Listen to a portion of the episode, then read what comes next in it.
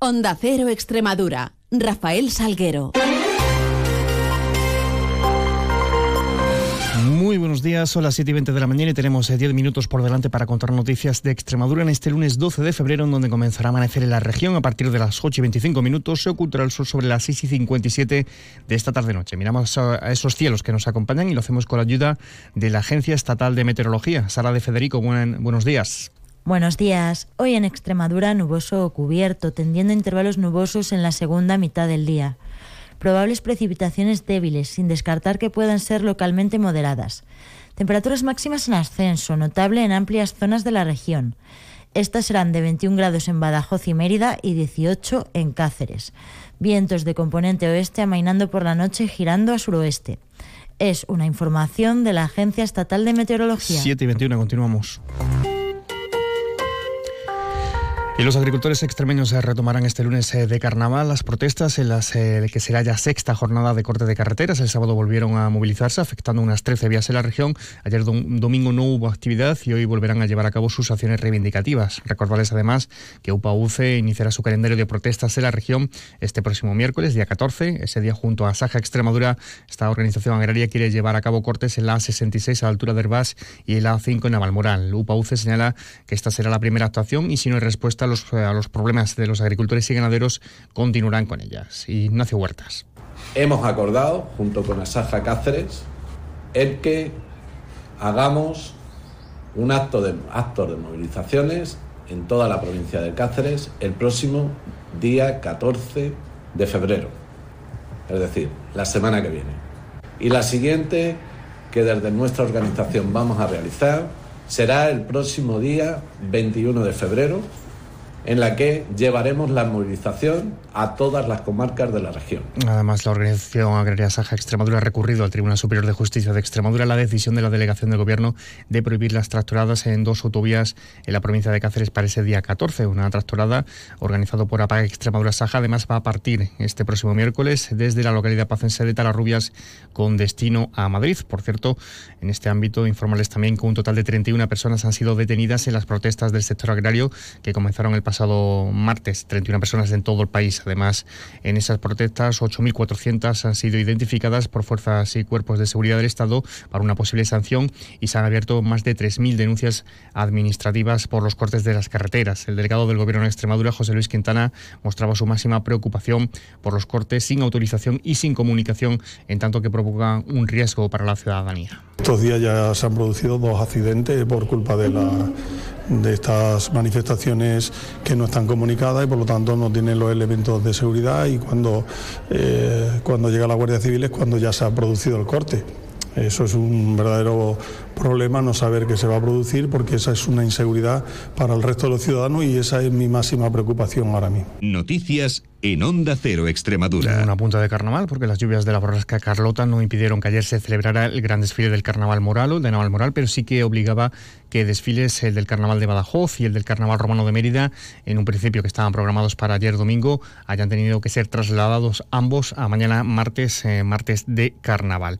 Y en página de sucesos, eh, por una parte, tenemos que lamentar el fallecimiento a los 81 años de Isabel Mijares, extremeña que se convirtió en la primera mujer enóloga de España y la primera presidenta también de un consejo regulador del vino. Mijares, gran impulsora del turismo enológico en la región, fallecía ayer domingo en Madrid. Era, es natural de Madrid, fue nombrada hija predilecta de la ciudad en el año 2017. También informarles que un varón cuya edad nos ha facilitado era detenido en Badajoz, pasando a disposición judicial por una presunta agresión sexual a una joven de 17 años acontecida durante la madrugada del pasado viernes eh, del viernes al sábado en el carnaval eh, pacense. El varón fue puesto en libertad tras eh, pasar a disposición judicial. La policía local fue quien socorrió a la víctima, tras la cual se comunicó los hechos a Policía Nacional. Por otro lado, sepan también que un hombre de 69 años ingresaba en estado grave en el hospital de Domerito Villanueva con politraumatismos tras la colisión este domingo entre un turismo y un camión en la Nacional 430 a la altura de Valdivia.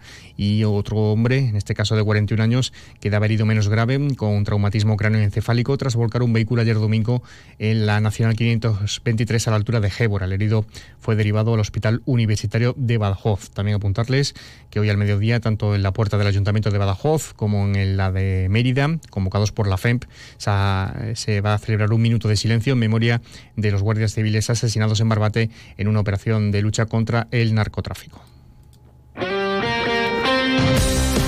Tiempo ahora para repasar marcadores deportivos del fin de semana, cosa que hacemos con la ayuda de nuestro compañero David Cerrato. Muy buenas. Muy buenas, Rafa. Fin de semana de alegrías y tristezas por barrios. En Primera Federación, el Mérida consiguió una importantísima victoria en Valdebebas ante el Real Madrid Castilla por 0 a 1 gracias al tanto de Yacer, nada más arrancar la segunda parte y que hace recortar distancias con los puestos de permanencia. En Segunda Federación, solo alegría para el villanovense, que vencía por 1 a 0 en el derbi ante el Yerenense, que consuma su quinta derrota consecutiva y se queda empatado con el puesto de play-out. Un out que se despega, aunque solo un punto, el cacereño tras su empate a uno en casa del líder Sanse, a pesar de empezar ganando. El que no sale del descenso y consuma su undécima jornada sin ganar es el Badajoz, que empezó ganando en Canarias, pero acabó cayendo por 2 a 1 y también perdía el Montijo por 1 a 0 ante el Getafe B en el estreno de Acevedo en el banquillo rojinegro. En tercera, nuevo cambio de líder tras la derrota del Coria, primera del año en Pueblo Nuevo por 1 a 0 y la contundente victoria del Don Benito por 7 a 0 al Moralo. En femenino, empate del cacereño femenino a 0 ante la Lama para ganar un punto más sobre el descenso. Además, se disputaron los octavos de Copa de Extremadura. En baloncesto, nueva derrota del Cáceres Patrimonio en Valladolid por 99 a 72, victoria del Mideva por 56 a 60 en Getafe y una más, y ya son 11 seguidas, la victoria del Miralvalle, esta vez en Mataró por 46 a 60. Por último, en Polideportivo, la losareña Loida Zabala, aún en fase de recuperación, se hacía con el decimonoveno título de España de Powerfilting y Paola García Lozano se proclamaba campeona de Europa Junior de karate. Gracias, David.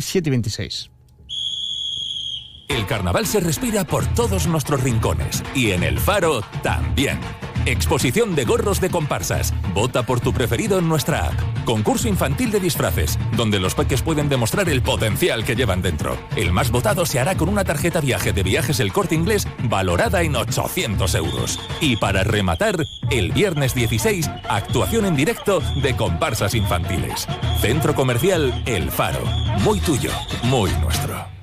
El cáncer colorectal es evitable y puede curarse si se detecta a tiempo. Si tienes entre 50 y 69 años, hazte la prueba. La prevención es la mejor opción. Elige cuidarte. Programa de prevención de cáncer colorectal, financiado por la Unión Europea Next Generation EU. Plan de recuperación, transformación y resiliencia. Servicio Extremeño de Salud, Junta de Extremadura. Descubre Extremadura extraordinaria. Disfruta de la naturaleza en uno de los eventos de turismo ornitológico más importantes de Europa. FIO 2024, del 23 al 25 de febrero en el Parque Nacional de Monfragüe.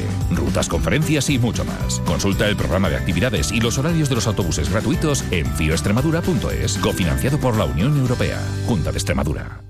Si tienes entre 50 y 69 años, programa de prevención de cáncer colorectal. Financiado por la Unión Europea Next Generation EU, Plan de Recuperación, Transformación y Resiliencia, SES, Junta de Extremadura.